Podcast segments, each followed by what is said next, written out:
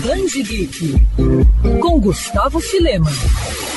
Eduardo Spohr é um velho conhecido entre os fãs da cultura pop. O carioca é autor da saga Filhos do Éden. Após um tempinho sem obras inéditas, o escritor voltou com tudo com o lançamento de Santo Guerreiro, Roma Invicta. Publicado pela editora Verus, o livro traz uma trama inspirada na vida de São Jorge, um dos santos mais venerados do mundo. E como no dia 23 de abril é celebrado o Dia de São Jorge, nada mais justo que neste episódio do Band Geek a gente homenagear o Santo Guerreiro. Por isso, convidamos Eduardo Spohr para um bate-papo sobre o seu novo livro. Spohr, de onde onde e como surgiu a ideia para narrar a história de São Jorge dessa maneira? Olá, Gustavo. Olá a todos. Primeiramente, muitíssimo obrigado pelo convite, pela oportunidade de estar com vocês aí. Feliz dia de São Jorge para todos que estão nos escutando. Bom, respondendo a sua pergunta, né? Eu não sei se talvez alguns de vocês conheçam um pouquinho do meu trabalho anterior. Eu, eu venho da fantasia, eu comecei a minha carreira literária escrevendo literatura fantástica. É, mas apesar disso, né, todos os meus livros sempre tiveram, apesar de serem né, os livros anteriores, eram livros de fantasia, eles sempre tiveram um verniz histórico. Eu sempre gostei muito de estudar a história da humanidade, sempre fui um fã desse tipo de assunto.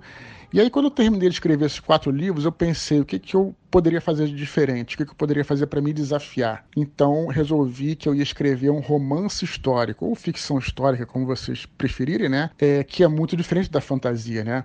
O cenário da fantasia é um cenário inventado, enquanto o cenário de romance histórico ele é totalmente calcado na realidade. Claro que o enredo ali vai ter coisas que vão ser inventadas pelo escritor, pelo autor, mas o cenário e muitos personagens vão ser personagens reais, que são imperadores, generais e tal. Então resolvi que eu ia escrever um romance histórico e e precisei é, pensar em qual período né, seria, se passaria esse romance histórico. Claro que foi muito difícil escolher, mas de, é, todos esses episódios aí, talvez o que eu tenha estudado mais ao longo da minha vida tenha sido a história do Império Romano, porque aos 18 anos eu fiz uma viagem pela Itália e tive a oportunidade de conhecer as ruínas do Império Romano e fiquei muito impressionado e desde então venho, venho estudando de forma né, é, espontânea aí sobre o Império Romano. Então falei, beleza, então já que eu gosto tanto do Império Romano, vou escrever um romance histórico sobre o Império Romano, o que não facilitou muito a minha vida não, porque é o Império Romano, ele compreende só no Ocidente, se for no Oriente ainda vai, vai mais, mas ele compreende mil anos de história. Então não adiantava eu falar que eu vou escrever um romance do Império Romano, eu precisava escolher o período do Império Romano. Então fui mais a fundo, as pesquisas foram avançando. É, tem muita coisa na literatura é, sobre o período áureo do Império Romano, a expansão do Império Romano, mas pouca coisa sobre a decadência do Império Romano, na época que o Império Romano começou a entrar em colapso.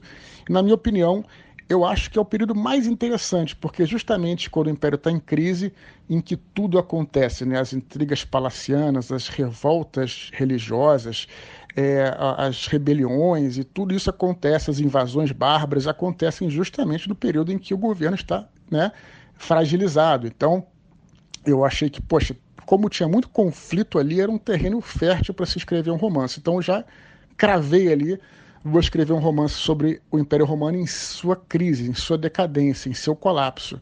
E aí, ainda avançando nas pesquisas, eu descobri um episódio muito interessante que aconteceu nessa época. Em 303 depois de Cristo houve uma houve a grande perseguição dos cristãos, foi a maior perseguição de todas, patrocinada aí pelo imperador Diocleciano, que era o imperador da época. E muitos cristãos foram mortos então nessa perseguição muitos deles viraram santos e um dos que virou santo foi o São Jorge, né? E é, por que, que ele é diferente né, de todos esses que também foram martirizados nessa grande perseguição de 303? São Jorge é diferente porque ele não era assim apenas um cristão, ele era pura e simplesmente o maior guarda do Império Romano, do, do, do imperador Diocleciano. Ele, ele era um soldado do imperador Diocleciano. O, São Jorge era um guarda especial do imperador e ele, né, foi então assim imagina a carga dramática, né, de você ter um, um soldado, um capitão romano, um cavaleiro romano que era cristão, era um guarda, né, um soldado do imperador e foi julgado e martirizado nessa grande perseguição. Então achei essa história incrível. Então eu já tinha aí é, um personagem, que é um personagem incrível, é, tinha um cenário, tinha um período, então resolvi que eu escrever então. E principalmente porque as pessoas, quando escutam falar sobre São Jorge, a imagem que elas têm é essa imagem do cavaleiro medieval. São Jorge está muito ligado às cruzadas, né, que foi um, um evento que aconteceu muito depois mas poucas pessoas sabem que, na realidade, São Jorge não foi um cavaleiro medieval, ele foi um capitão do exército romano. Então, o meu objetivo ao escrever esse livro é contar, talvez não a verdadeira, porque existe é, dúvida se ele existiu ou não, né? mas, sem dúvida, a história mais fidedigna da vida de São Jorge que já foi contada, né?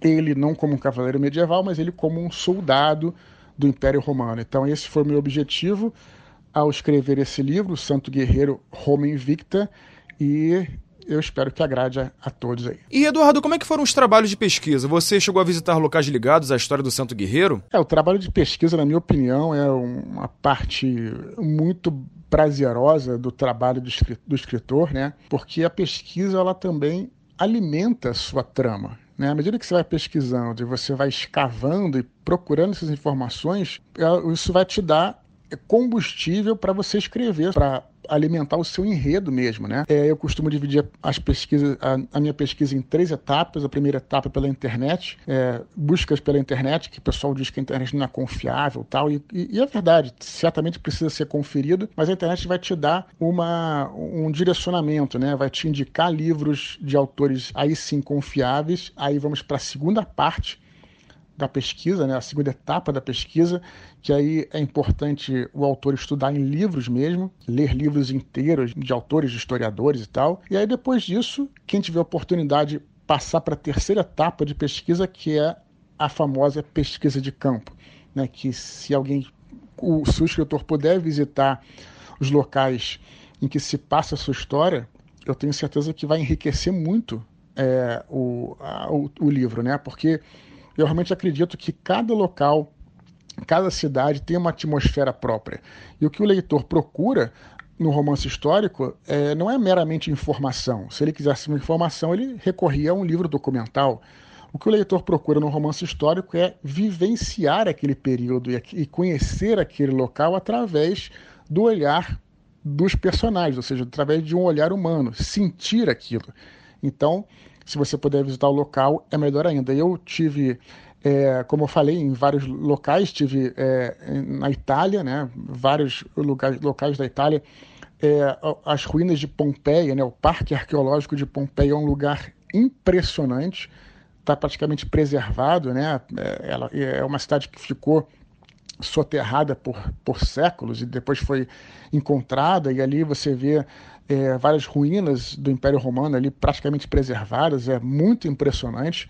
É, no Império Romano do Oriente, né, eu tive em Istambul, que era a famosa Constantinopla da época, que foi uma das cidades mais importantes ali do leste, ficava aí na, na divisão entre a Europa e a Ásia, né, foi uma cidade que, né, que é retratado no livro, né, e, e foi para frente uma das capitais do Império Romano do Oriente. E também estive em Israel, né, que foi um, na cidade de Lida, ou cidade de Lod, que foi o local onde São Jorge teria vivido ali na Palestina. Né, e, a, e a igreja de São Jorge, na cidade de Lida, fica onde era, supostamente, onde era a casa de São Jorge. Então é muito interessante você ir ao local, conhecer, conversar com as pessoas, né? Claro que não são as mesmas pessoas, mas você sentir o clima eu acho que a pesquisa é uma das partes mais interessantes e mais prazerosas do trabalho de escrever, não de escrever em si, mas da construção de um romance. E Eduardo, você acredita que além de conquistar fãs da sua carreira e de obras como essa, o livro também pode atrair fiéis de São Jorge? É, Gustavo, eu acredito que sim. Eu acho que, como eu falei no começo, né, é, esse livro é um romance histórico, ele não é um livro religioso, mas tenho certeza que vai agradar a, a, a todos. Né? Por quê? Porque, de certa forma, ele é um livro ecumênico, porque o que é interessante nesse período do Império Romano é que havia, não, não havia a predominância de uma religião, de uma filosofia e nem de um pensamento. Era interessante que havia é, muitas religiões diferentes, muitos pensamentos diferentes, muitas doutrinas diferentes, e todas essas essa, esses pensamentos, essas doutrinas são mostrados no livro por meio de personagens que pensam diferente. Então, por isso que eu digo que é um livro ecumênico, porque cada personagem coloca a sua posição, né? Existem aqueles que são cristãos, existem aqueles que são devotos de deuses romanos, né? Existem aqueles que não acreditam em, não acreditam nos deuses. Existia também, né, muitos atenienses, muitos gregos tinham essa filosofia mais materialista, por exemplo. Então, isso é que é interessante, que o leitor ele pode esperar é realmente um retrato da época, né? Sem nenhum tipo de doutrinação, sem nenhum tipo de, de dogma, é um romance histórico. No entanto, justamente por isso, eu acredito que vai agradar a todos e, claro, também aos devotos de São Jorge, né? Para você conhecer como é que era o mundo em que ele viveu, o mundo verdadeiro, né? não a, a, o mundo do símbolo, né? o mundo da imagem, né? como, como eu falei anteriormente, a gente tem essa imagem de que São Jorge está associado à Idade Média. Não, ele não é, teria vivido na Idade Média, e sim nesse período, que é um período muito interessante, é um período que mostra ali o princípio do cristianismo, como é que era você ser cristão numa época em que, em que o cristianismo não era religião oficial, né? Havia muita perseguição, como né, a gente já falou, né? É, contra os cristãos, né? Como é que eram ah, os próprios judeus, né? Que eram outro grupo, que era um grupo, um grupo marginalizado ali no Império Romano, tal. Então, como é que era viver nesse período? Então, acredito que qualquer é, pessoa que seja um devoto de São Jorge vai querer conhecer essa época, esse cenário histórico, como é que era viver nesse período. Então acho que vai agradar a todos, né? Eu tenho recebido críticas é, bem positivas nesse sentido.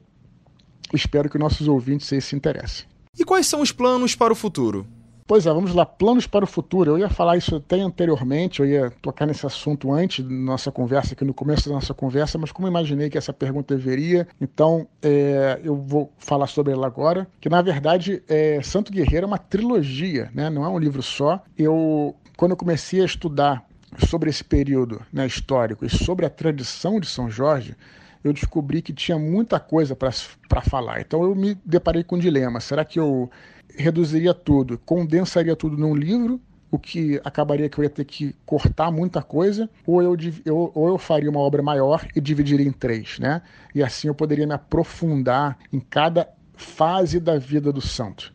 Então foi isso que eu fiz. Santo Guerreiro, então, é uma trilogia. O primeiro é o, é o Roma Invicta, né, que é o livro é, que nós estamos falando aqui, Santo Guerreiro Roma Invicta. E esse primeiro livro foca é, na infância, na adolescência, na juventude do santo. Né? E aí os outros livros vão focar nele já como um capitão do exército romano, e o terceiro livro vai ser sobre o martírio dele, né?